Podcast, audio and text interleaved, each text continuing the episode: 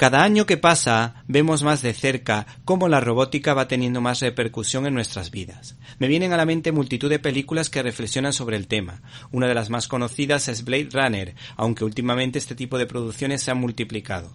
Recordamos títulos como Her protagonizada por Scarlett Johansson y Joaquín Phoenix, las españolas Eva de Quique Maillo y Proyecto Lázaro de Mateo Gil, Morgan de Luke Scott o Yo Robot protagonizada por Will Smith, que al igual que esta novela gráfica de Raúl Cuadrado hace referencia a la obra de Isaac Asimov uno de los grandes maestros de la ciencia ficción que estableció una serie de leyes con el objetivo de que no fuese peligroso para los seres humanos su relación con las máquinas, y estaban enunciadas estas leyes del siguiente modo.